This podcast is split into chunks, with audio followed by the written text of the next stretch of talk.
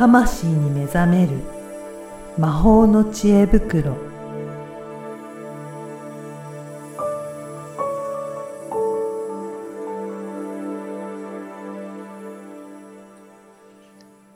こんにちは、小ラボの岡田です。こんにちは。リアルスピリチュアリスト橋本由美です。ゆみさん、今回もよろしくお願いします。よろしくお願いします。いや、前回は本当衝撃な、ですよ、ね。ゆみさんが死にかけたよというお話でしたが、そう。はい。今回もちょっとその、そこにまつわるお話ということで、はい今回どういったテーマでしょうか？はい。あの、事故の話をしたらですね、結構受講生とか、はいあと、まあ、クライアントさんもお便りをうんくださって、うんで、それ、その中に何人かやっぱり私も昔事故にあってみたいな、まあそういうね、お話、うん結構あったので、ちょっとね、事故に遭う時に体の中で起きていることうん。を今日お話ししようかなとはい。思います。やっぱり体にも衝撃が、やっぱりあ、見た目上は、うん。特に怪我してなくても、やっぱりダメージとかあったりするんですかね？ありましたよ。これがね、やっぱり、あの、私も初めてだったんですよ。うんうんこういう大き。なん体験って。はい。えっ、と、まあ、多分、他にも怪我とかはあるんですけど、なんかね、やっぱちょっと衝撃大きいじゃないですか。かなり大きいですよね、車で 本当に死にかけた感じでそうそうすもんね。そうそうそう、本当にびっくりして ね、なんか来る途中に、なんだっけ、ニュースとかを、うんあの、スマホで、テレビないんでスマホで見てたら、なんかね、たくさん車横転記事が、なんか昨日ぐらいからいっぱい出てきて、そうなんですね。そうそう。はい。まあこの時期なのかもしれないんですけど、まあそれで、えっと、まあ車に乗って起きた事故、自分が運転あるいは助手席とかはい。乗って起きる事故と、まああとは逆にぶつかったうん。とか、それ以外にも事故で、車事故じゃなくって、あの、急な衝撃がを受けるようおな、例えば尻餅つくとか、はいはい。あなんか階段から落ちちゃうとあ、それもか、衝撃大きいですね。そうそう、その、の体にとっては、うん。なんか、ヒャッっていう、うん。あの、急にな衝撃、強めの衝撃っていうのは、はい同じことが起きます。へえ、そうなんですね。そうなんです、うん何が起きるかっていうと、頭の中でですね、こう時間軸っていうのがうん。おかしくなってパニック状態っていうのに入るんですね。時間軸がおかしくなる。そうそうそうそうどういうことかっていうと、まあ、車で言うと分かりやすいので、はい車まあ乗ってブーンって前に行くじゃないですか。進みますね。はい。で、事故が起きる瞬間って、うん。えっと、ぶ、ぶつかったり、うんあの、急ブレーキとかしたりすると、まあ、その瞬間、止ま、今、止まりますよね。そうですね。で、それ、その時に、向か、えーむ前に行こうとしてるベクトルと真逆うんにうん、後ろに行くベクトルがかかるじゃないですか。はい。止めようとするそう、止めようとす。るから。でそうすると、前に行くって未来で、はい後ろに行くって過去うんで、今この瞬間って今なんです。はい。だから、行こうとする、未来に行こうとするベクトルと、過去に後ろに行くベクトルと、今が止まるっていうのとで、頭の中でははい。混乱をすごいするんですね。ああ、そうなんですね。うん。はい。で、それはね、自分ではやっぱ気づけなくって、うん。うん。その時って、あの、アドレナリンが出たり、まあエンドルフィンが出たりして、なんか痛みにね、私もその事故の時、血が出てるって気づけなくあっ、て、そうなんですね。そう。あの、まあ、かすり傷っていうか、うん。と打撲だったんですけど、うん、と、ガラスがね、やっぱり割れたので、はい。えーちょうどね、アームカバーしてたから、うんうん。あの、アームカバーが破れて血が滲んでたんですけど、はい。ぱりもう自分は痛みもないし、うんわかんないんですうよ。んうん。で、周りの人が、うんあ出てるよ、みたいな。手出てる、あ、みたいな。あ ほ、本当だ、でも痛くない、みたいなね。で、まあ、あの、やっぱり周りから何人にも言われたのが、後から来るから。ー。ああ、そうなんですね。うんうん。で、本当に自分の中では、うん大丈夫っていう意識しかないんですよ。うんうんうんまあ、それはね、もう、やっぱ脳が混乱してるから、判断できてないことも判断できないっていう。そういうことですね。そうそう。うん。で、なので覚えておいてほしいんですけど、そういう急激なうん。衝撃っていうのを体が受けたときは、うん。脳内では、その、うんと、急な変化なので、うん。バランスを崩すっていうことが起きます。だから一見自分としてはうん。別に問題ない、大丈夫だって思ってるんだけど、実は混乱してるからそこが把握できてないっていうことそなんですうそうそうそう、そこよりもなんか、やり過ごさなきゃっていうね、のが、あの、な体の中では、うん起きるわけですよ。はい。うん。だって、いよく、ほら、痛みってすぐ出なくて、うんうんいあ、傷ついてるって気づいた途端にはい痛まくなるみたいな。そうですよね。うんやっぱ、りね、その時にもし危険だったら、さっと動かなきゃいけないわけじゃないですか。だから本能的に、えっ、と、痛みを感じないように体っていうのがするわけなんですよね。で、その時っていうのは、ある種脳はね、クリアっていうか、うーん、なんていうのかな。まあ、いい意味で、うんうんいい意味で適当になるっていうか、うんうんうん。だからまあ、痛みとかそこの場で感じてたら、痛くて動けないってなると、そうそうそうそう。余計に危険だったりとかする場合もあるので、うん。その時はもう普通に動けるような状態になってるっていうことなんですね。うんうん。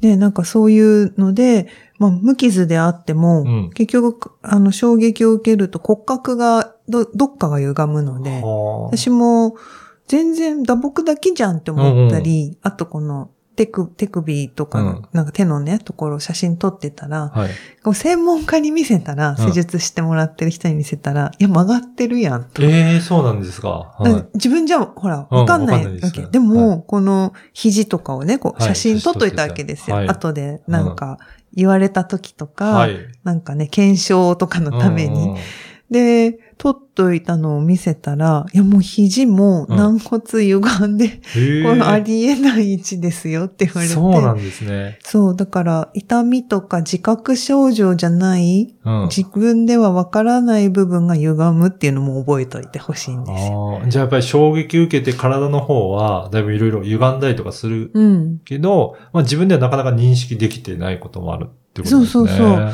で、そうすると、まあ、特に私は、うんあの、シートベルトをしてたので、はいまあ、胸を強く圧迫されていて、うん。でそうすると、心臓の部分だから、うん呼吸がね、はい。えっと、できてるんですけど、うん細胞に行き渡る呼吸ができてなくって、だから、本当に、み、ん ?2 日3日目ぐらいから、うん。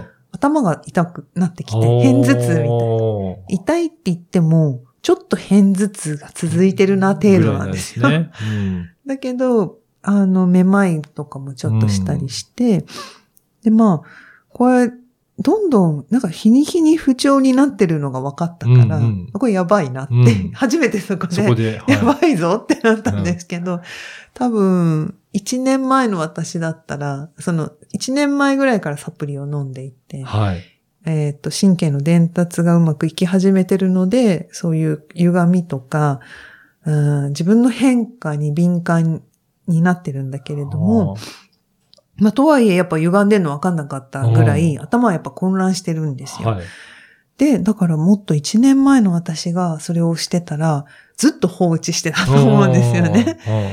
で、あのーやっぱり数日は、やっぱ興奮状態と筋、うんうん。体の緊張でこう硬直するので、うんまあ、特に胸が凹むってことは、こう肩が前にうんうん。行って、孫も出るから、首がね、ストレートネックになって、だから、ムチ打ちっていうほど痛くなくても、体はムチ打ち状態になってる。緊張がほぐれないから、うん。だんだん不不調が、うん大した不調じゃないうん。感じで出てくるっていうう。ん その事故との因果関係が全くうん。分かりにくい感じではい。出てくるので、あへの、ー早めに事故とか強い衝撃にあった時は、やっぱりなんか生体うんうん。接骨院とかうんなんかそういう、うん、状況をお話しして、はい。えー骨の歪みっていうのは、まあ物理的にやっぱりそれはやった方がいいですよと。で、うん。で、ユミさんはどんな感じ？で、じゃあ、そういった生態とかでも歪みを直して、それ以外もなんか対応されたんですか？そうですね。うん。あの、さ事故の、もう、その瞬間、その日っていうのは、もうかなり体が緊張しているのは、うん自覚なくとも頭でわかるじゃないですか。そうこんな体験したら。はいだからその時は、あの、持っているサプリをうん。こう駆使して、うん今までの知識とうん。サプリの取り方をで、うんと、怪我とかは本当に、もうそ速攻っていうか、はい本当数日で跡形もなくそうなんですね。うんへ消えちゃうっていうことが起きて、え。うん。で、まあ、あとは、その、やっぱりどうしても骨格が歪んでると、サプリを取っても、はい細胞に行き渡らなくなっちゃってるので、うんうんうん呼吸がおかしいから。だからやっぱりそれは早急に行っうん。て、はい。やっぱそこから、うんと、サプリとかの栄養素っていうのがうまく回り、初めてはい。ちょっと良くなったんですけどね。へえ、うんあ、じゃあやっぱりそういった対処をすることによって、うん。まあ普通よりも早くそういった回復していくっていうことも体験されたっていうことですか？そうです、そうです。やっぱり、うんあの、体験してみないとわかんないもんで、うんで、これを知らなかったら、うん知識として持っていなかったら、あの、多分何年もずっとその歪んだままで居続けちゃうそなりますよから、ねうん慢性的にはい調子悪い人みたいな。はい。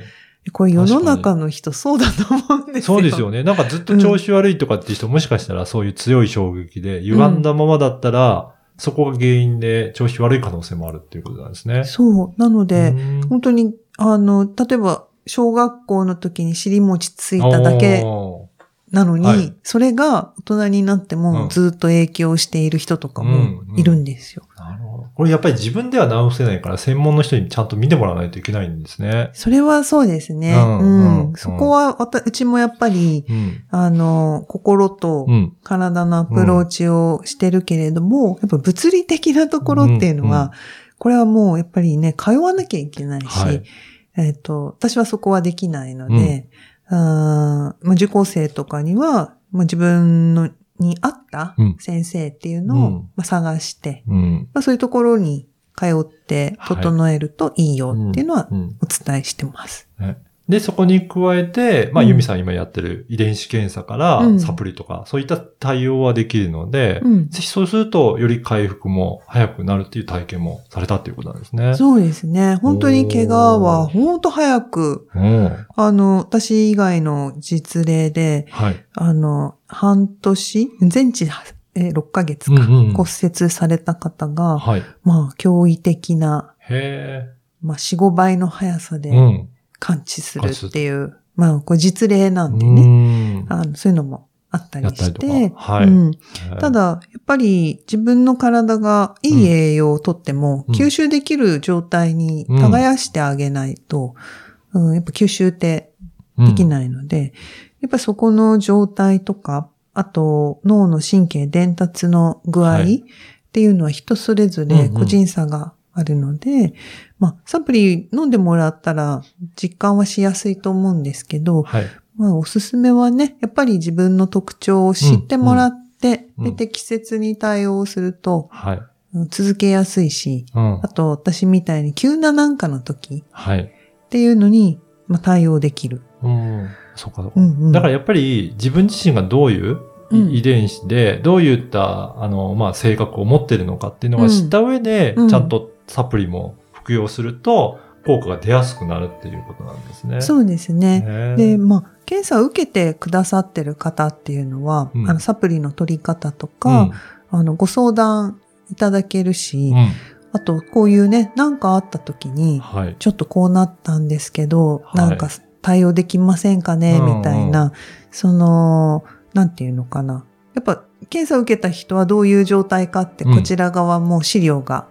ある状態なので、まあ、そこでアドバイスもできたりするから、ただ、検査を受けて自分を知るだけじゃなくって、うん。やっぱり何かの時に相談できるうん。窓口がある。はい。まあ、病院じゃないんですけど、うんうん。